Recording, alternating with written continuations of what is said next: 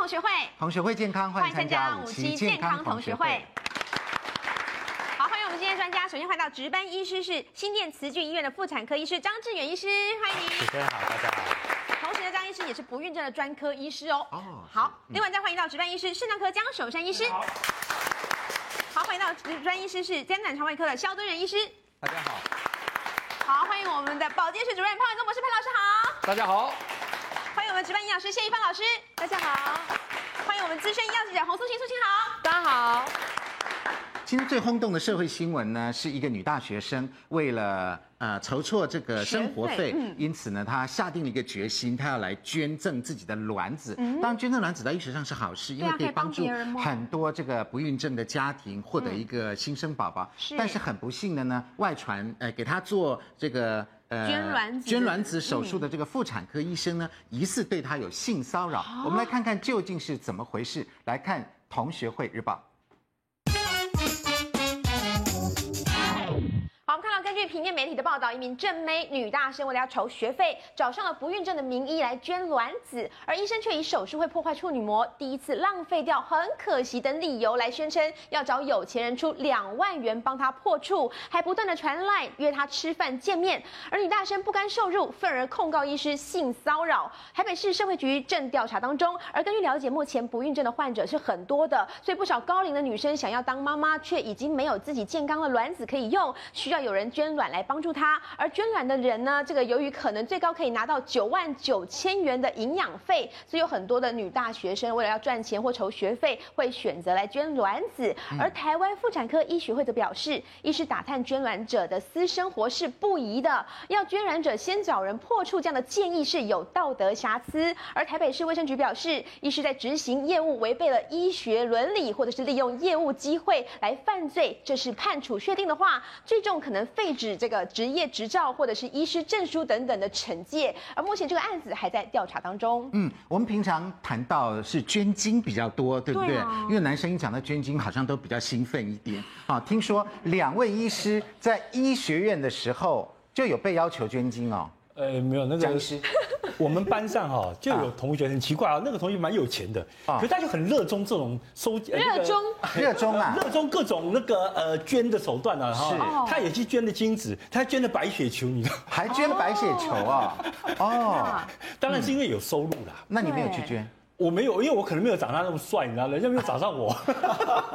是很可惜啊的。因为通常医师比较对啊，高我学历我觉会得被找啊。对，没错，我觉得江医师的品质应该是 很好的。来，肖医师也有听说经也验有哦找上你哦。哎，我们三十年前哦，其实哦那时候大四大五，嗯嗯，那上实验课的时候呢，那助教说，哎，那个外面实验室有需要，因为那时候那个这种不孕症的治疗，甚至风起云涌的时候，嗯，哦，结果就问问说啊，缺了精子，他们希望医学院的学生缺哦啊缺哦那有没有医学人院的愿学意生？对哦 那有有些同学为了要学费嘛，哈，嗯嗯，那就就答应了，那个钱应该很少吧？那个时候就5000块，大概五千元是不是？五千元三十年前的五千块蛮多的、啊，嗯，对，当然多，因为我们捐血一般就是一包牛奶，牛奶跟牛奶饼跟干一个三明治，觉得还是应该捐的哈，好事情。但捐金三五千，这边是九万九哎。哦捐卵好子我们来看9看万9究竟是怎么回事，为什么存在的这个捐卵的市场？当然，捐精、捐卵、赠精、赠卵，我觉得都是很重要的嗯对医学帮助人跟家健康方面的尝试，我们必须要是具备。好，那毕竟有呃，世世界上有很多是不孕症的患者，对不对？对是不是为了造福不孕症患者，我们把健康的精子、卵子捐出来，对他们是有益的？呃，基本上哦，为什么会有捐卵的动作就需要卵？那为什么需要卵？就是说本身的卵子品质不好，哦那或者是没有卵子。哦没有卵哎，会有人没有卵子吗？对，像譬如说这个先天性的哈，像譬如说有些染色体异常的问嗯题，但还有一些后天的啦哈。嗯那因为它的卵巢没有办法正常的排卵，嗯它没有正常排卵就没有来源，没有来源，先生就算精虫再怎么多，嗯，也没凑用嗯凑合不起来就没有受精没办法没办卵，法对生小孩那这是卵巢的问题。那像功能早衰这个是比较算是后天的，嗯但是后天也有一些是因为先天性疾病，像譬如说有一些染色体异常的病患，嗯他可能就是会提早衰竭。提早衰竭，也就是说他如果没有在年轻的时候，趁还有在排卵的时候，哎，赶快就是怀孕的话，那年纪一大。其实卵子是就不就就消耗掉排卵了对嗯哦。那不过在台湾哈，大概都是这个最多。真就是的啊太晚结婚、太晚你生现。在都晚婚了啊对啦，，因为像呃，我们其实，在就教自科己的卵子的品质不佳了，是是年纪大了其实一般我容易受们益在教科书上看到的例子哈，嗯大部分都是三十五六岁以上，其实三十四岁以上叫高龄高产龄妇产。对妇但。是三十八岁以上的怀孕率其实都整个下降的非常非常多，嗯所以当你到比如说四十岁那时候才想要怀孕的时候，其实就卵子第一个有点量来不及了量少对，第量二个少是品质就差，品质差好所以就是变成说，哎，当你不断不断的去做一些呃人工生殖的动作，嗯到最后变成说再怎么做多次，它还是不成就功没。办法成功。哦对，原因就来自于它成品功质几太率低太了太低了哦对。而对且会所越以来越有一挫个折健康的卵子、健康的精子，是嗯在这样健康的子宫才能着床啊，是的比较容易是。的当然，在整个生小孩的过程当中，很多很多环节啦，每一个环节对出错了都不行。那像这先天性的话，它可能就一开始嗯没呢办法嗯就就没有办法产健康的卵子是哈。那呃，再请教这个张医师的哈，那这个其实捐精捐卵，大家不要想的说，哎呦，好好哦，有九万九，那我们都来去捐捐看。像我们，我跟潘老师的精子应该就没有人要了，因为捐精的年龄二十到五十岁， 50岁不好啊。哦好、在座的男性大概都只有张医师的可以啊，好、还还合格，年龄还合格。女性是二十岁到四十岁40岁，所以所以现场我也就不讲了。应该是要 哎，现场三位女性的年龄是秘密，哈、有人超过，有人还在里面，还要捐还可以捐，哈、是不是我们也可以把自己的呃卵子在年轻的时候把它冻起来，等到老的时候想怀孕再把它拿出来用啊？呃，是是这样也没可以有错，也但可是以一样还是鼓励，就是如果真的有这样打算的人呢，想生小孩早点还是早一点做纯精的嗯哦呃纯卵的动作。纯卵的动作那因为其实呃其实是呃先天的不公，呃应该说呃自然界的不公平啊。嗯男性其实就算是五十岁以上，事实上他的精虫其实是不是很受影响哦的。所以为什么那么多呃老夫少妻哎还是怀还孕？是可以生小对孩。嗯对那所以，但是呃，限制在这个年龄，是因为怕说男性会有一些慢性病比较高的一个情况存在，哦对了那还有其他的问题，所以变成说。他定在二十岁到五十岁呢，这个算是还算合理的一个范围内。这医生哎对这个安慰我们的啦， 就是我们的堪用， 所以你要但是可捐也能可人以家不啦要， 人家有有医学院的，或者是有 对更好的年龄的，年轻力壮的，干嘛要我们这些？他们好像说什么高学历的啦，或者是更年轻的，就是大家都要的。没错，好，那在女性的部分呢，这个捐卵者可以获得九万九千元，这个是最高嘛，哈。嗯对那男生呢可以获得五千到八千元。那我们大家可以这样一直捐一直捐吗？呃，基本上不行啊，不行啊哎对，因为呃，在国内的规定比较严格，就是说嗯我捐给谁，只能捐给一对夫妻，而且是活产之后就不不能再捐了如。果有成功，活产嗯就是成功，对对对比如说对怀胎十个月，然后小孩也生下来顺利生下来对，小孩活着是就算成功。对对那我只能捐这一次，也就是说一辈子九万九就是这领一一次次。对，如果很不幸小孩发生什么意外，或者那是就嗯呃受精卵着床都没成功，那就还可以再捐。对对对，因为毕嗯竟、呃，我们在不孕症的一个治疗当中，最最主要看的数据其实就是所谓的活产率。哦对，那当然也是活产之后才算数嘛。你如果嗯说，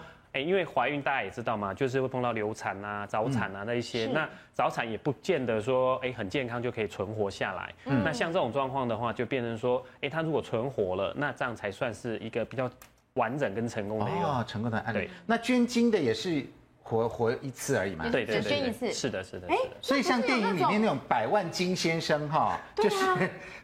他他捐出来他是三百多个小孩，所以那个是在国内是没办法不可能的对对对不对所对。以其他国家有可能其。啊他国家可以捐很多次啊。呃，其他国家要看各个国家的规定，但是在国内，因为他们当初在立法的时候比较严谨一点，那在这个呃动手术的部分呢，其实大家比较担心的是健康方面，是嗯会不会有风险啊呢？因为我们知道哈，男生捐精风险趋近于零，基本上比较没有风险啊是。是那哦女生呢？其实一般女生哈，我们大概因为刚刚看到年龄是二十岁到四十40对，岁岁，二十到四十。那一般我们年轻的女性，她卵巢功能其实是很够的，嗯，那也就是说，我们对于药物的反应会比较明显或敏感。所以这个时候，如果说我们用药下去之后，它可能会有很多很多很多的滤泡长大。哦对，那这些长大的滤泡呢，我们一般有些像在座的呃，就各位如果是女性在。呃，就是譬如说，呃，比如说月经过了，妹妹子子过后，然后排完卵，哎，有些人排卵会有感觉，那甚至有些人会不舒服会水肿啊、不舒服啊、头痛啊、腹胀啊那一些嗯对，想想看，那是一颗卵而已。那哦对如果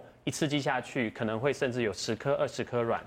那那些不舒服的感等于哦是觉超多，排卵对不对就会就有。十颗二十颗卵都要夺门而出，你想想看那个时候。所以那时候那个不舒服感会非常非非常的严重。那也就是说，呃，所谓的过度刺激，我们当然有嗯一过些度诊断刺的，激，嗯呃，有有它的诊诊断标没准错。啊、有一个案例啊，蛮有名的，就是一个女的研究生，嗯是她也是希望，哎呀，九万九千块，同学招一招，她就去做了。嗯，结果有一天她是刷牙的时候，就突然在浴室晕倒，那家人就赶快把她送到医院。哦送到医院以后呢，照一照 X 光，医院检查，医生说啊，不行，这边可能有卵巢癌，因为这边有一个肿嗯瘤在这边。是好，然后家人都很伤心，然后后来他就偷偷把家人支开，跟医生讲说，我有去做取要取卵，卵在前哦几天有取卵，是不是因为那个原因？对哦，然后马上医生的判定就逆转了，从从这个卵巢癌变成卵巢癌变成卵巢过过度度刺刺激激症，对，就差一点就就不一样了嘛。对，这样这一定要讲，因为如果你嗯不讲的话，有时候甚至像这种过度刺激最严重有到中风，嗯会中会风中啊，风哦，因为它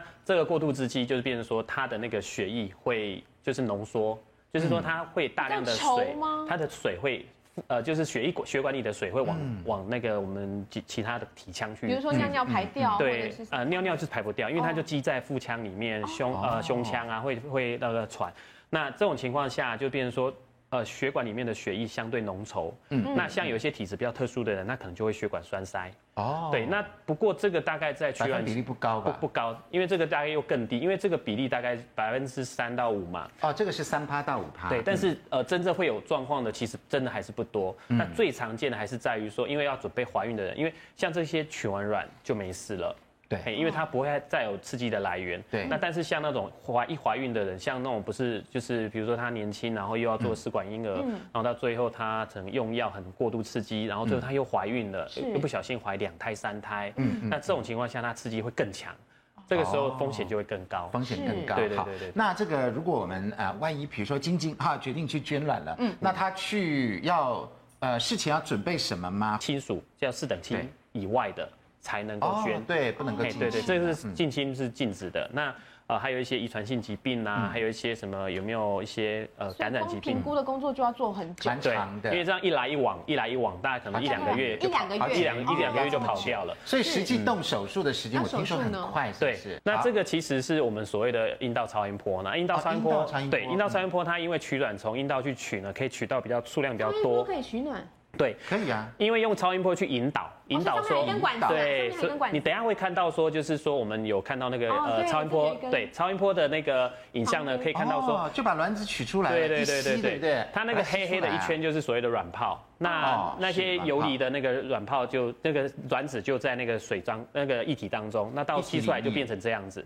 哦，这个就是吸出来的那个卵子啊，会长卵子这个就被样子吸出来哎了。那它呢？因为不止只有一颗嘛，所以因为刺激的情况下就有好几颗，好那几就颗每一颗对每一颗我们用好几颗超音波去对好引几导，颗然后再用细针去抽吸。那我们肉眼应该看不到那个小的卵子当然当然啦，一定要看不用到哈嗯一定要用那个显微镜去看。好嘿，那取出来就是再拿去配对的，所以这整个过程会不会听说十几二十分钟是左右，差不多就结束了嘿对对哈对对，那所以卵多一点就会取久一点，就取久一啊，点如果卵少一点，那当然时间就所会以快一还点。算是一个相对安全的医疗行为咯。哦，是但它就是会影响到像刚刚的女大生嘛，是年轻人，它就会影响到你的处女膜，是的，是的，是是没绝错对。会真的呃就是这个阴道超音波的过程事啊。事实上有对这个呃过程刚刚那个江医师有询问，就是说，哎，那难道不能从腹腔去取吗？对呀、对就其不用实，破坏在阴道超音波还没盛行之前，它的嗯技术还没那么好之前，事实上哈、我们取卵的确是从腹腔镜去取，对哦但嗯是那个取呢，因为呃大家知道嘛，因为用腹腔镜去看，你只能看得到表面，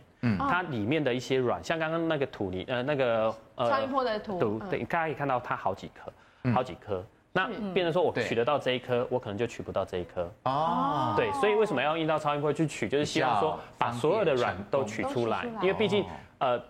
呃想要。你的卵的人呢，他也希望说，我一次可以，比如说二十颗嗯没，错因为毕竟对啊试管婴儿又不是说一次成功率大一点一次就成功，所以他可以当然，哎，我可以分批，我可能这次不成功，我可以第有第二次、第三次机会，那我这些营养费就不会白花了。嗯啊，对了，是的啊，要不然会败坏嘛。所以也有人说是已婚的健康妇女去捐，也就比较没有这个处女膜的问疑题虑了，对对不对？ 是是是是。你们那妇产科没有负责帮人家修补啊？呃，其实呃还顺便修补啊。对啊，你们超音波进去啊，其你实们修补一下就好有了啦啊。在我们的印象中哈，因为在我们那个呃生殖医医呃就是人工生殖法立案之前。在那个时候的法律没有规定到就是捐赠的那个对象啦，当然还是有一些规范啦。哈、那我们在取的确有碰到那种就是呃还没有呃性行为过的，对那会先跟他讲清楚说，哦呃处女膜应该会会有受损的可能性。那呃不过我们通常会去做修补呢，主要来自于因为会出血，会破坏，会出对血哦对，那会有对嗯伤口。那有时候有碰过那种血流很多的，那你不缝也不行。嗯那但是因为大部分的医师不太会为了这个去帮你做修补，为什么？对因为这个过程，呃，应该是说帮你修补这个过程其实是奉送的，免费奉送哦的，因为它了解并了并不算是我医疗处置上的疏失，或者对是没说错，呃，因为制造一个伤口，然后再把你缝合起所来。以大家做这个的话要想清楚，先想清不楚要说啦哎。九万九好好哦，我们来捐一下，这是可是可个能毕竟还是一个手术嘛，是但有呃风险，是那同时也会有这个，如果未婚的话，也会有引起其他的困扰问题对。事实上，现在社会呢，由于大家越来越晚婚，嗯，哈，晚婚，所以呢，大家也不晓得自己的这个卵子，到时候真的想要结婚生小孩的时候还行不行？是所以听说很多名人艺人都兴起了这个冻卵的念先头、啊，存起来，其实不只是名人艺人真的哦啊，你如果看不孕症专科医生啊，这几年来询问冻卵的人是越来越多，有时候一个月就有好几个会来啊冻问自己的，嗯来问冻自己的，为什么？因为大家都想我这么晚婚，到时候会跟我一样，因为我也问过医生这个问题，嗯然后医生就说洪小姐。你的卵已经太老了，麻烦趁新鲜就用掉了，因为既然冻也没有关 系。这样你赶快所以结婚生子对，不要所以冻冻了卵真的有几个呢？你可以看哦，所以这要几个动也要早一点动，要早点动哦。比如说，你看这台面上已经见媒体上刊嗯的说他们有实际动人，比如说我们志玲姐姐，其实志玲姐姐四十了，四十我跟你讲，在医生来讲这也是老软了，啊高真的龄太老产了，妇对不那还对？可以吧？，对，那比如说像舒淇、张本禺啊，他们他们其实，在动人的时动过候，念头对于现在的医生来讲，其实都已经相对年纪太大了，要动都有哎因为刚才我点们不太好张医师有提到，其实卵呃人工生殖的成功率啊有一个界限，三十四四四岁以前是还好，三十四岁以后就会直线下滑。换句话所说，以苏庆文，你那如果要冻卵，要三十四以前嘛，对，最好你是三十二、三十以前，但最是好医生说哈，他有碰到过五十岁还来动。还来冻的、哦，，对，然后医生那个时候，人家人那家还没有更年期哦。还没，然后他就说我真的还想要嘛哈，然后他说、嗯呃这个你要不要先试试看找伴侣？他说但是我可以试试看嘛，因为我有这个经济能力。对然后他就说还是很努力的帮他做了，结果他刺激很认真的刺激之后，刚才有没有年轻女生一对排可能十几颗对不对？他说他每次都只排一颗。一颗，对，所以他做了好几次，他才收集到足够的卵。哦但你会说，哎，奇怪，他的卵都已经这么老了，那他子宫难道没有问题吗？对啊对啊其实很奇妙，卵啊会老，可是子宫嗯比较容易回春。我印象中，真我的之哦嗯前写过一个案例啊，他其实是五十六岁还五十七岁，他因为之前刚好。可能一直生病，然后化疗干什么，所以他一直错过了他的生育期。到老了跟老先生在一起，然后去爬过长城去干嘛？突然间觉得这个这一生缺的是什么？这一生缺的就是一个孩子。哦然后就去找不孕症专科医生说，我有没有机会？嗯那他说，如果有人捐卵，当然你先生也有可以的话，可以试试看对。所以后来找到捐卵者，你知道，然后然后他就说，先用那种荷尔蒙疗法，让他的子宫回春。嗯，哦，所以哎，感觉他其实已经更年期喽，但是还是用一些荷尔蒙疗法之后让，他还是嗯子宫成功回了春用别人的卵，成功的生小孩。所以那个子宫就是房子，房子打扫，房子还是可以打扫房子堪用哦。 但是卵对真的老了，真的就很难。所对以以前曾经发有一种技术出现，就是说，因为我们现在真的很可惜，我们台湾的规定是全世界最严苛真的的哦，就是说像刚才捐啊卵真说的啊成功一次就要丢掉，对对不对？就不能了有些人说像这些人都很老，还有更老表示要捐的，我印象哎要动的是那个罗美美罗佩。哦，真的哦，她本来也 曾经在报章媒体说，那她也她要想动动，可是我想所有医生应该都错了，这里 哦这里你回来有办法吗应该是没有 办法。他们曾经医界尝尝试过一个方真的啊法，怎么样让老卵更有活力呢？哦他做对一件事情，就是说这个卵中有一个卵核，对不对？对他就呢用卵核啊，这是年轻的卵，对不对？嗯他们发现老卵呢有一个事情，就是它那个立腺体可能看不烂。嗯我们知道，这立腺体是细胞的能量来对源，对不对？所以他们用细胞核转植的技术啊，等于说把蛋黄移过来的话，用年轻人的立腺体蛋白啊用老的蛋黄，好处是什么？蛋黄是遗传物质主要在的地哦方，所以它主要的遗传物质都是它妈妈的遗传这是旁边物的质养分对，旁边的这些那个哦，嗯后来为什么被禁止了？其实台湾本来有一度有医生做，产生有做，但后来没做，为什么？因为他们研究发现，虽然主要的遗传物质都在这个蛋黄里面，但是后来发现它的染色体还是有一点点会遗传到啊给他这遗传个到立腺体别的人人。后来台湾就不能做，所以我们这所以变混在些一起老软的人，可能期望就很渺渺茫。所以如果真的想要冻卵，嗯就变成说要提早没做错。。嗯好，这边三个是已经实际冻卵的艺人呢，哦对哇，谁呢？陈思陈思璇璇、张张本本鱼对他之前就有说蔡他就会淑动起珍来出征哦。然后志玲姐是大家一直跟她说讲说你什么时候要结婚啊，什么时候要结婚，她一直不结嘛，大家就很担心这么漂亮的女生没有留下来，浪费不是很可惜吗了啊对？所以她后来就说是不是应该要去动个卵？可应该说实在，这几个应该太老医没有，生就都已算他经觉们得动。了，可能我们也不知道啦。 对，动搞不 好了有，动嗯希望他们已经动了，对因为如果还没有才来动，得其实及那个卵的品质相对的，相对的比较没有那么好。没错，哦从这边也看得出来，这些算比较资深的艺人，对不对？嗯哎，都蛮红的，哈，啊都是蛮红。可见他们成熟期大概真的都是事业打拼到三四十岁红起来，现对不嗯在对？多数女生也是面临这样的状况，她在职场很有成就，然后好不容易眼光又很高，过了通终于找到一个白马王子，结果时间已经过了，已经过了然后这时候就考虑说怎么办，自己不能给人家一个小孩，所对以呀在所那以个就时是间先去动起所来以。要早就早，对动自己的嘛。对，如哈果要动也是嗯自己的是要趁早的。那医学现在已经发展到这个地步，我们也不要锁住我们的观念嘛啊。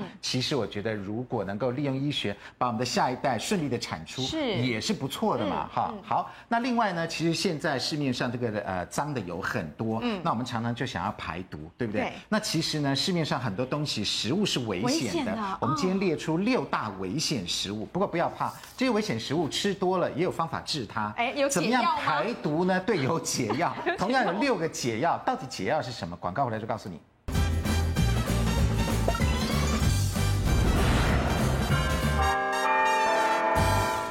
欢迎回到五期健康同学会。好，我们来看看这六个危险食物究竟是哪六个危险食物，以及它的解药到底对不对？好，六个危险食物是酸菜、油条、咸肉、腊肉跟香肠，另外还有烤肉、火锅、泡面，有一些是危险食物，我们比较没有争议哦。第一个酸菜怎么也是危险食物呢？嗯江医师，好，酸菜为什么是危险食因物啊为？大家只看到酸菜，因为是发酵过的东西嘛。一般我们认为发酵的东西很可能会产生一些抑菌啊，那对我们的消化系统有一些帮忙啊，这一点是没有错啦。不过我们不能否认的一点是，其实之前很多的研究跟报章杂志也提过这个问题。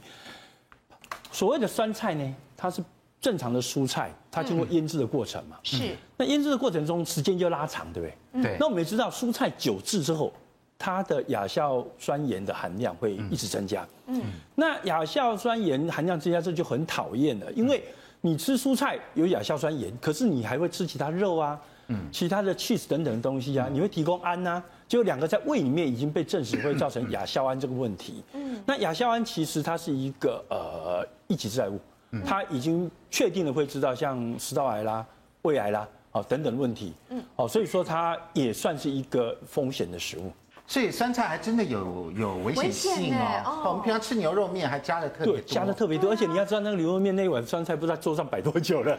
说的也是，我们都没有想到这个问题，也是，然后是摆摆很在久我觉得了。摆在空气底下，所以你要找就找那个唱就是销售比较好的店，你去那个店里面几只猫，销路比较好，对，它一天我用到一盆就算了， 怕它一盆用了一个礼拜有啊。可哎呦能，有可哦能。我们一定好坦诚。好，因为以前我们店里面的小朋友在加这些东西的时候啊，他们绝对不会把呃旧的旧的低价拿起来再换新的，盖上去哦对，盖是上继续盖上去，所以那个底部的也不知道多久了，上面在新 鲜，下面永远都。还在那边，所以如果剩下换空的时候，就不要挖它哦那了我知，道了可能很久我了。知道，我们都挑上面的吃。对，那有时候没有上面怎么办？只剩一点点，那也不要挖了，就不要吃了知道了哈。来， 这边提供的解毒的物品是奇异果啊？为什么？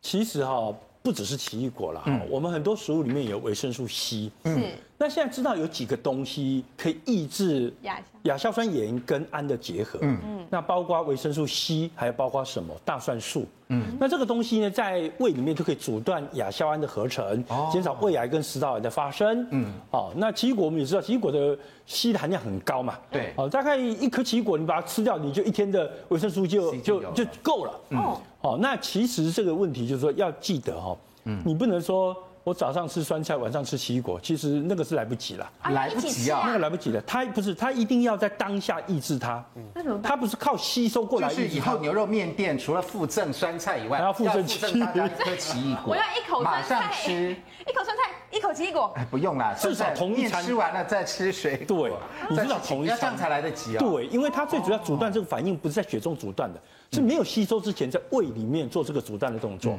你要胃只有两个钟头排空啊。对不对？你如果说这个吃了两个钟头之后再来吃这个，那你也不用吃了。那 C 很多的食呃水果很多哎，那奇异果除了奇异果，其他也可以吗？对，其他也可以哦，像巴辣啦那些芭东乐西对也还不错好那就。放宽一点了。当然，酸菜我们晓得基本上是芥菜来的啦，酸菜就是芥菜，你知道吗？嗯，我知道。知道哈，好好，那就还好。那基本上它撒了盐啊等等，蛮复杂的程序。那其实哈，我们现在为什么说外面卖牛肉面的酸菜哈问题比较大？嗯为什么它放那边可以放那么久？一定有加什么加防腐剂，嗯所以那是合法的哈。但是呢，如果你真的酸菜是可以不用加防腐剂的，可是它保存时间比较短。嗯但是如果说没有加防腐剂的酸菜，其实对健康来说是好的，因为它里面含有乳酸菌。我们先看到哈，我们怎么样做这个酸菜哈？就哦嗯好酸菜你一定要洗干净之后呢，等于对去农药。为什么现在一定要加防腐剂？就是我们菜里面农药太多，所以菌长不起来，哦所以一定要先晒干。晒干的话哈，等于去水分，然后搓盐、入缸嗯哈、腌制、镇压、密封，那最后呢一个发发酵酵才会成品哈。有时候压大石头啊，对，压石头对去水。那我有看过它里面的草酸盐，其实草酸没有含量那么多真，的大啊概一百一百公克里面只有四十九毫克，那是福菜才四十九毫克，算很低的，比其他的蔬菜都来得低，所以它其实没有那么多的草酸哈。嗯了解那如果说呃，其实我们其实不用担心酸菜，如果只是说我们怎么去买这个酸菜，那酸菜从这里到那里要多少天呐、那那有时候是两个礼拜到四个礼拜不一定，我们吃牛肉面的那个酸菜，它真的有它经不过这可么久能吗？不可能。你可以发觉，我们吃牛肉面的酸菜其实都有一个药味在，所以你哦放再久也不会坏。这样可子哦是你真的酸菜的话，你大概在外面放到两三天之后呢，它还会长点白白的霉。哦嘿那个才比较好嗯对，那个才是比较安全真的的长。霉了就不能吃了，对不对？对，那是不能吃哦，但是当然啦那是真正好的那表酸示它菜。啊是真正好的，是健康的。健康的有酸时候菜长霉的东西比对，较好啦。嗯，健康的酸菜呢，它其实是会回甘的，可是外面买的酸菜是咸的，死咸的，对死咸而且两个味道不一样，而且很多人外面的酸菜一定要加醋，它会酸味才会出来。对真正酸菜它其实是。甘酸味没那么重，嗯嗯嗯所以我们要健康的话，要吃真正酸菜。那我是建议说，想吃酸菜的话，如果要维生维生素 C 的话，其实最简单，我们可以用豆芽菜，因为嗯吃豆芽绿豆菜芽跟酸菜一起炒，是不哦是豆很芽好？炒对，嗯酸菜。那其他的像青椒炒酸菜也是可以，好、因为这样子等于是说两个都是咸的东西放在一起，又有维生素 C，又可以抑制它对我们身体的伤害。嗯哼，好，来潘老师，你有没有什么意见？你也是圈，你认为也 OK 是不是？可是我想借这个机会啊，把一些简单的东西讲清楚、啊好的，因为我们现在这个菜哈、它在这个泥土种的时候呢，它需要氮肥。因为这个氮肥就是让它长大的，嗯对所以我们会施这个氮肥。施氮肥之后呢，它吸收上来，如果有照到阳光，这以前我们有讲过，它就会把氮肥呢转成了它的氨基酸了，对嗯它就变成植物的营养成分了。但是如果你的阳光不够充足的时候，这个氮肥在这个所谓的菜里面呢，它是一个叫做硝酸根，对 NO 三负，这是叫硝酸根。基本上呢，我们一直在强调说呢，我们新鲜的蔬菜采上来之后呢，在欧盟的农委会呢，基本上会限制蔬菜里面硝酸根的含量，就是希望是说呢，它的这个呃施的氮肥不要施太多，另外这个蔬菜光照要充足，让它能够转化成蛋白质，让我们吃进去。嗯，那但是呢，有些蔬菜呢，可能它来的时候这个东西就比较多，或者。就是我们以前健康同学有讲过，就是说你这个菜炒了以后放在桌上，逐渐逐渐，就算你冰到冰箱，这个东西也会越来越多。对哦，可是现在你们讲的致癌物啊，不是这个，对，是这个打消亚硝酸亚根硝，酸这根个是少了个氧，所以自然情况下，在自然情况下，这个要变成这个是非常困难的。很困难呢、嗯非常困难，根本没有机会过去。嗯，但什么机会可以过去？谁可以让它过去什么呢机会？细菌。哦，哎，所以这个这个就是细菌，所以我今天就借这个机会跟大家哦了解了讲，也就是说，大家麻烦在看健康节目的时候，把这个讲叫，这叫做硝酸盐，对嗯这叫做亚嗯亚硝硝酸酸根，嗯对这两个不一样。那亚亚硝酸根如果碰到氨，就是蛋白质类的食物，对，嗯 NH2 的时候，嗯，碰到这个 NH2 时候呢，那么这时候变成亚硝胺，这个才致癌。才是致所癌以就算你是硝酸根变成亚硝酸，也还没有致癌。亚硝酸再碰到胺，变亚硝胺才致癌。嗯哦，所以因此呢，才有经经常你在电视上媒体上有人讲说啊，你如果吃含硝酸盐多的食物，硝酸盐多的是什么？隔夜菜。嗯对啊呀、好，还有嘞，菠菜什么这些啊，是香肠、香肠腊肉对嗯对对、火腿，为什么？因为那个是合法添加硝酸盐进去对合法添加，嗯而这个添加进去是第一杀菌，对，第二固色，让它颜色变得很漂亮。嗯对所以因此像这种加工红肉类的，或者是剩菜，嗯，冰箱放了很久的剩嗯菜，或者是光照不足的那种新鲜蔬菜，这些都很多。对那吃这些很多的时候呢，为了要防止它变成亚硝酸根，所以这时候你不能跟有细菌的东西一起吃，哦所以才有人讲说啊，你吃这种东西的时候呢，不要跟一些什么呃乳酸菌饮料啦，或嗯对乳酸类的东西，让细菌在胃部对有机会把它变成变成它它哦对或者是说呢，你在发酵的过程当中用细菌把它发酵成变成亚硝酸根，嗯这是这个意思。然后呢，好了，接下来就有人讲说，好，那如果说呢，你非吃不可。嗯，你非吃不可，对不对？哦，那你非吃不可的时候呢？那因为你这里面已经含这个很多了嘛，对嗯不对？那就不要再跟什么含胺类的食物一起在一吃起。那一般我们像什么海海鲜鲜啊就有了对对鱼肉啦，这种比较高蛋白质类的食物不要吃，就你也会听到这个。对，有啊，那个另外很好玩。那你这边讲的维生素 C 是在防什么呢？嗯，因为这个东西过去，嗯，是氧化，对，嗯维生素 C 是防氧化，就不让它过去。哦，是听懂了吗？就是说你你如果说它不存在的情况之下，它过去假设有一个条件让它过去，它就会很多过去。嗯，可是如果存在它的时候呢，这边挡住不让它过去，就全部在这里。对，嗯所以刚刚江医师讲的意思就是说呢，你若一旦把这个已经吃进去了，对你就已经 game over 了，哦你就已经进去了。对呀、但是他说为什么你要刚刚你讲说我为什么要边吃？你刚刚不是在边吃吗？或者我吃完这，原因就是说他在肚子里面正想从这里变这里的时候呢，这小时间进来，咔咔。挡住，哎，对对，对对对，所以他必须在这里先挡住它，而不是你让它都过去了，然后再再进来，所以不能隔太久，哎啊不好啊真的不能隔久，哎哎哎了解哎，那个不好啦啊所。以我们说饭后吃个水果还真对啊嘞，是啦，所以我今天就是借这个机会，把这个所谓的硝酸根、亚硝酸根、嗯、亚硝胺以及所谓的维生素 C 如何阻止它从硝酸根变亚硝酸根，这个把它讲清楚。没错，好，对，来，那第二个危险食物是什么呢？我们来看一下，第二个危险食物是油条。嗯好，那油条里面有什么东西呢？哦，含铝的蓬松剂很难被人体排出，因为铝基本上是一个金属嘛。嗯好，那这个危险食物油条究竟要怎么解它的毒呢？还豆浆，嗯耶，所以我们豆浆配油条真的是配对了对啊吗老祖宗？的我们智慧进广告，吗广告回来就告诉你。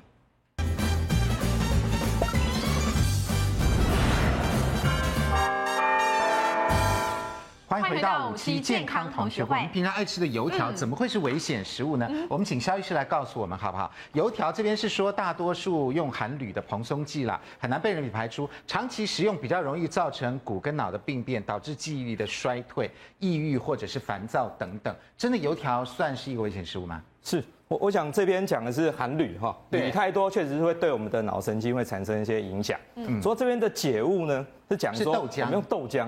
那为什么豆浆又可以解这个毒呢？那网络上查到的是讲说，因为它里面含非常多的卵软磷脂，嗯嗯那软磷脂对我们脑神经确实有帮忙。我们发觉很多老年痴呆症的人吃了软磷脂的话，哎，忽然间会不会认得人呢？哦哦，所以说这个软磷脂呢，看来对脑神经很有帮助所以。我们早餐油条配豆浆还真配对啊了。呃，这是网络上有查网的络上的，哦好，那我们现场赶快来投票一下，可能大家有不同意见呢、来，关于这个危险食物油条配豆豆浆，浆大家的意见怎么样？哎呀，不一定，不一定，不一定。好，来跟看刚刚三那个位不一三样位医啊、师呢？江医师说叉叉，我觉得哦，是这哪一个个有不一对点牛头不对马嘴了。哦，牛头不对马嘴。我们要知道、哦可是真的这样吃啊不是我们的痴呆症成因有很多种，啊，女性痴呆症。对血管性痴呆症，对阿兹海默症啊，这是一个对蛋白质折叠出的嗯问题，所以嘣嘣嘣嘣，还有狂怒症等等很多问题，对不对对？所以你是铝引起的痴呆症，你用其他的磷酸酯、软磷哦�脂软磷脂去配不解它上是不对的。哦嗯，那我去特别去查了一个文献，的确有人说，如果铝吃下去，什么东西可以促进铝的排泄？刚好是上一集的节目，就维生素 C 啦。嗯，C 维生素嗯 C 在研究里面，在动物研究里面发现，它很成倍数的增加你铝的排泄，哦，因为铝本来是靠肾脏排泄嘛，肾脏不好的人铝更困难，所以其实油条对我们肾脏不好的人是一个比较更高的风险哦啊。尤其你不要忘记，肾脏不好的不是指台湾那个七万个洗肾病人，指的是台湾二两两百五十万个肾不全的人，肾不好的，他都是有铝排泄的所困以难都哦不太最好不要多吃这个油对，条。那你如果吃了它，你要让它不要伤害到脑袋，其实你就要赶快吃很多含维生素 C 的东西，让它赶所快以排又出是去。水果喽。对，哦因为你不把它蔬菜排出去哦，铝在血中浓度高，它会侵入脑袋，所以造成所谓的铝性偏痴呆偏呢、症。我们大家的早餐其实蔬菜水果是最少的，对对啊，最少，嗯通常都是面粉啊、面面制品这个，还有这个呃淀粉类，是还有奶类比较多。早餐吃水果觉得好空虚哦好。像凉凉， 太冰了一没点有，。我我是早餐哦，因为规定要有做吃到七蔬果，所以我早餐被逼就要吃一份水果。哦因为你算算看对哦啊，你早餐如果不吃这份呢，你七蔬果做不到。吃不到，所以潘老师哦早上啊，不是吃苹果，就是吃吃香芭辣，蕉嗯是有道理的嘛。哈不，过这边我要强调一下，我这很重要，我一定要讲啊。就是说呢，这个是网络上的这个对流传的一网络告个诉一我个们一个讯息哦。是对，但是我要特别强调的是说，哈，不是油条就含铝的量非常的高，不能这样讲，因为这样讲的话，好像今天讲出去以后，明天油条没人没人吃了。嗯你你这个网络要流传这讯息，你也公平一点嘛，嗯，你也不能说只只只挑一个所是以只这挑样了大家有一堆面包对对对面，包那可是面包可是我要强调的是，刚刚我已经讲得很清楚，第一。它含铝的膨胀剂添加的食品不止只有它，很多对很多，这第一个啊，这第一个啊对对对是。第二个，我的膨胀剂的选择不止只有含铝不止膨它胀剂，我还有很多，这第二个。对第三个是，even 它放了含铝的膨胀剂，它的量也不足以达到你们认定的这种所谓痴呆症的这个浓度，因为潘老师你的圈叉叉的成分很多哎你你讲的真好。那另外我也百分之百同意江医师所讲，就是牛头不对马嘴，就是说是呢，你若是因为铝的沉积，嗯，我造成的失智症应该要排铝。对要排铝，但是呢是，这个卵磷脂虽然是可以提高老年人的智力，但它提高老年人的智力的的那个方向不是排铝，它没而是增加脑神经的那个那个外源的那个传导的能力。嗯所以因此这两个给的方向不一样，就是头就对，因为水安德现在是缺水，小弟给他火。那没没用啊，两两个不对啊，所以那个牛头不对马嘴的意思是从这里来的是。那另外另外，如果说是像卵磷脂啦或什么的，也不只只有豆浆有，嗯对很多的食品都有，哎，不是也不是只那有我知道它它的这。个油条的问题，其实即便它不含铝的油条，是不是有别的？因为有有有，油条本它身比如说油炸啊，因为 基本上我们就是 油油炸的东西啊，是好，来怡芳老师来补充，好，其实我们油条最怕的是什么？就是吃起来很脆，因为很脆的油条里面会有什么？有硼酸。啊好，硼砂在里面。那再来就是，其实油条就当然是油炸东西比较不好的话，因为这淀粉类经过高温的话有丙烯酰胺，丙烯酰胺嗯所以不要忘记它有这方面啊是丙烯酰胺的的问问题题。对，那豆浆的话呢，其实现在很多豆浆是用豆粉泡的，你发觉很多豆浆都不容易坏，所嗯以要选择容易坏的豆浆会比较安全一点点。哦，所以豆浆也不一定是真的豆浆啦，不是现榨出来的。说的也是，对不对而且大部分都基因改造嘛，哦对不 对？好，还有别的问题。这个危险食物咸肉、腊肉跟香肠啊，我们就知道，就是刚刚这个、呃江医师有讲的嗯对。那它的解药是什么呢？这边是说是绿茶跟番茄，哎，大家赞不赞同呢？好，哎，怎么又看到 C 了？对啊 C 又是 C 的。来红白，戒六位专家帮我们举一下牌，好，包括洪素清来。哎，圈圈圈圈圈圈，哎，全部都赞成哎，赞成了江医师帮我们评一下，所以，呃，基本上对于一些这个亚硝胺类的东西啊，等等等等，是不是我们多喝绿茶、番茄这些呃蔬菜水果类会还不错？是，我想这个部分刚刚潘老师讲的非常的清楚，嗯嗯，就说这个呢也是产生亚硝胺，一样，嗯，对亚硝胺，所以亚硝胺既然说它是主要的问题的话，就要用维他命 C 来预防，所以我想这题是对的。我想潘老师刚刚的解答就是正解。是。那我们要避免大肠癌，是不是这些也要少吃一点？哦，是我们大肠癌，其实肠胃科我们最担心的其实就三样东西，嗯你吃太多，第一个是红肉了哈。那第二个就是腌制品啊，嗯哦好、第三个是烧烤，所以这边呢，其实就是我们三大忌讳的食物里面的其中一项来。哎讲嗯到烧烤，来下一个危险食物马上就出来，就是烧烤。烧烤当然大家知道，呃，容易导致胃癌什么苯并芘啊，什么这些。烧烤里面呃多环芳香烃啊，等等等等，它的烟啊等等，好多东西都是致癌物。那这边提供的解物是什么呢？说是烤地瓜，又是一个烧烤啊。 OK，好，我想先解释一下这个这个本片币苯偏比啊苯哦偏比，嗯这怎么念我都不太会念。但是呢，它的英文叫做 benzopyrene，嗯，这个物质哦，我在念职业医学的时候，它非常有名。嗯，因为在十八世纪的时候，最早就有人因为这个物质产生那个我们睾丸那个胆呃我们的那个阴囊癌啊，为什么呢？因为那个时候有很多的工人要去清有钱人家的烟囱，对，那烟囱的时候就会碰到这种物质，就会产生阴囊癌。啊这样子哦，那为什么呢？因为那个碳在烧的时候会产生这种致癌物，这世界卫生组嗯织，呃，癌症组织已经把它当成第一类的致癌物，这是确定的。嗯，好，那现在呢，我们在用这个火炭火在烤的时候，不仅这个碳会产生这个，万一这个肉烤焦了。一样会产生也有它 b e n z o p y r e n 哦哦，所以这个时候确实是非常危险的一种所以我们致吃癌多物了。对男性这个阴囊是不好的哦，没有没有，那个当初那是接触到，啊但是现在是接触到吃进去了，吃进去，所以说对胃、对是胃大不好肠其实胃是跟大非常肠嗯不利的，对肠子、肠道是不利的。那这边解物怎么是嗯烤地瓜？哦，好，他讲烤地这个瓜可以吗一样，这是网络流传的。他说好地瓜含大量的纤维素，嗯，它可以把烤肉里面的这个有害物质包裹起来，然后刨出体排出体外，嗯然后可以又可以阻止呢烤肉中大量的油脂被被人人体体吸吸收收。OK，对网络上就流传非常多这样的物质，是呃我这们平样的常这样吃的烤话肉已经够饱，之后还要再吃个烤烤地地瓜瓜，那不得了哇，这样可以吗？两个都烤，你觉得可以吗？我觉得不可以。不可以啊！好好，对专家来，这已经是打叉的，评价来哦我是打叉的其他的对五位专家帮我们举一下牌，好不好？来，潘老师不一定啊，不一定，不一定，不一定。然后这边是两个叉叉叉？医生都说叉，医生说都叉叉，对来，医生比较妇严产科格。告诉评审，你 要不要表达一下意见？就是他的那个叙述，我觉得不太合理啦。嗯，但但你如果说他因为呃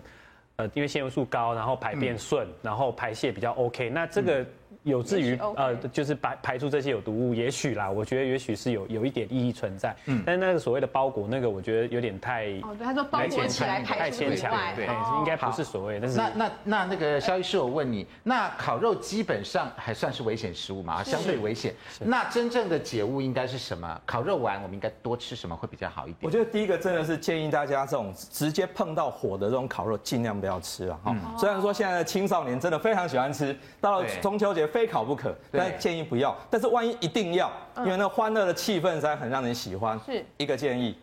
让火跟这个肉稍微隔开一下，隔一下哦用一个铝隔远一箔点嗯铝箔纸把它隔开，这样温度不会这么高，不会让让这个肉烤焦也。不会黑黑的。对，这个时候不会才不会产生这个 benzopyrene，、对，嗯这样才不会产所生以我们那致个癌锡的箔问题纸是有用的。有用有用，它它可以让温度不会那么高，不会了解焦掉。是是那也是要吃大量的蔬菜水果吗？对，其实我有查文献，是说我们对苯偏比的东西到底什么食物对它有帮助哈？其实是个维生素 C，还有一个姜黄素。所以呢，可能我们烤肉的时候，以后要沾什么？要沾所谓姜黄姜黄粉，啊或沾姜黄是粉啊咖喱粉，其实是可以减减少苯味偏道比好。特别哎哦，对对我们身体那上种流行的伤害嗯孜然会不会就有一些姜黄的成分啊？孜然里面没有，它那没个有啊香料没有，对，但是要咖喱粉，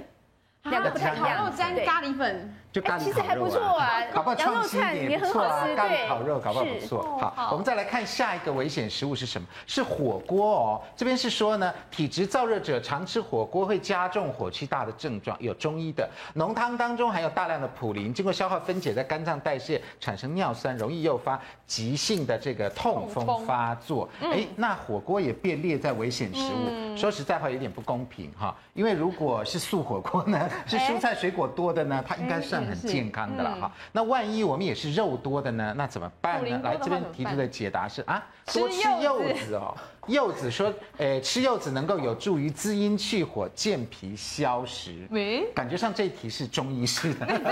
医式的是这样吗来，没关系，六位专家帮我们举下牌， 觉得是这样子吗？哎呦，潘老师不一定，一放老师叉叉，素清也是叉叉多，这边哎，三个还全部都是叉叉，，对，医生 都三说个不全部可都以，叉。 对，医生好严格哦。今素天清，你来回答一下，你为什么认为不是？嗯，我先讲一下，如果从那个这么严格的观点来讲，你刚才那个蔬菜火锅也不行。不行啊、因为比如说像那个林景阳医师他们啊，他们说你那个蔬菜跟在锅里，反正煮久了之后，嗯里面就会变成硝酸盐类，就会沉积在里面。所以一样，如果你喝汤，其实不论你是蔬菜的浓汤哦啊，还是这些火锅的浓汤，都会有那。这是严格的，对，这严格来说，那至于柚子能不能解，我个人是在想啊，真的想太 多了。最好柚子还能帮你解尿酸呢，这这，因为我今天是吃了一颗，我并没有觉得个人有怎么特别好。不然中秋节难道痛风就不发作了吗？对啊，一样啊，是不是对对呀、啊好，来，潘老师，你也是认为是这个叉叉比较多，对不对？啊，其实吃火锅的危险性啊、它不是只有这边讲的这个危险性，还有什么啊？因为我们一般火锅料我们在健康同学会都讲过，这些火锅料本身就是危险性很高的，嗯比如说虾什么虾饺、鱼饺、什么蛋饺，那个我们曾经讲过，它那种加工哦肉那是类，加工食我讲的品加工肉类，那里那里面第一是能量非常的高，对所以你吃下去会造成非常肥我们有胖。做过测验，那个对蛋饺里面那个油大概八九成都是油是啊，是啊，是啊，所以我的意思就是说，我们大家在讲危险食物火锅的时候，我们不要以为人家讲的就全对啊，其实事实上还有很多，比如像你现在目前看到的这个，就是很糟糕的。啊，这我觉得还丸蛮类好啦、的加工类 的什么，这这些些都不是真的那个什么都那有小个蟹火腿肠肉，对不对？这个还得了？这加工红肉，人家刚刚肖敦仁医师才讲不能吃 的，对不对？是不是这样子？所以你这一锅哦，哎，蛋饺，你看到没有？你看又是虾饺，这哪一那哪一个人吃现啊？在蛋饺的油是什么油？我也很我就是啊，对对啊，对啊，所以我说这个部分就第一个，我是觉得问题就来了。嗯，第二个就是说呢，你这个火锅啊，基本是还是客气的火锅。对是哎，还有那个非常不客气的火锅，你比如说麻辣的， 对不对？对，油分很高的，盐分很高的，对好，这是不是又是一个问题？是牛甚羊至肉很多的，甚至有的人里面还给你放一大堆莫名其妙的这个添血糕添加料，对，都添加料。所以这个边鸭是血除了它的热量高，然后油分热量高，高油分高对，然后另外咸味高，咸味高加工等等食品对对对，所以这些东西都还有，比如说人工的这个什么色素啦、防腐剂啊什么，都一堆在里面呢、啊这次馊水油事件抓蛮多的，也是关东煮类的，对有一个 这里面最多专门做关东煮的厂对火商锅料，对对然后生对，产所完以所以假设从这个角度来看的话，哦、你如果说是今天你吃了这么多高热量、高油脂、高加工类的食物，你吃一点点纤维值高的、维生素 C 高的天然蔬菜水果，五香一不喝。啊，对，啊，夹贺啊，对啊你如果说今天能够吃一点这吃个个柚子，啊把这个吃少一点，对不对？然后呢，这个吃下去呢，火气大，便秘，哎，柚子是促进肠道蠕动。嗯，哎，很好，嗯很没错好，很好排对排便的，这个是第一名排便的，你知道潘吗老？师你在圈呢？不，所以我圈叉都有嘛。哦啊，对不对？哎，我刚刚是圈叉所以圈没叉，想到，原来插的是火锅， 圈的是火 锅，我以为是反过来的。是要一起吃耶。 对，好好知道，现在知道了，什么都要配蔬菜水果就最对了哈。来，下一个这个危险食物哦是这我们泡都知面，哎道对泡那现在面不但连泡面，真的好泡面的危油险嗯包都是危险的。那它的解物究竟是什么呢？进广告，广告回来之后告诉你。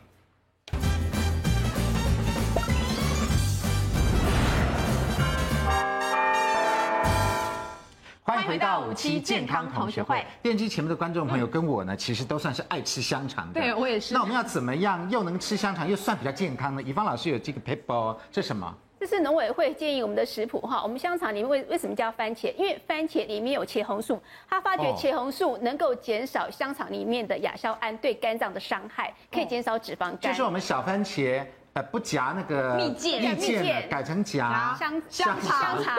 跟对跟那个大蒜姜大蒜啊，对大家吃哦看不晓得什么味道。如 何？怎么了？离国民美食有一段距离，还要努力。我刚才跟你讲，我本来就想要那种西方的，用哈密瓜配帕玛火腿，我就已经觉得很恐怖了。这个东西，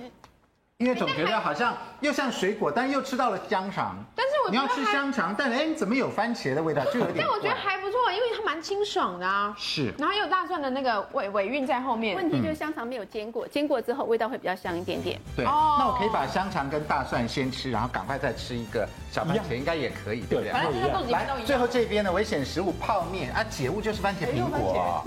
其实我跟你讲，泡面啊，从化制淀粉开始做，然后那个油包，然后那个盐巴，那个脂肪，哎呀，我跟你讲，那个东西不知道，真的不知道每一这次都个中标对，每一次都是最高分的有毒食物。所以能解吗？所以能解吗哦我番茄觉我觉得大概太困难了，因为也困这难中间毒物种类太多了，包括硝酸、磷酸盐类，对不对？包含啊，这次收水油啊，有什么？所以这个所以这我样的们组就合是少吃为大家妙都，对了，我觉得少吃少吃为好妙了，大概吃这个多也吃救番不回茄来。苹果倒是可以的因为。我上次去美国吃。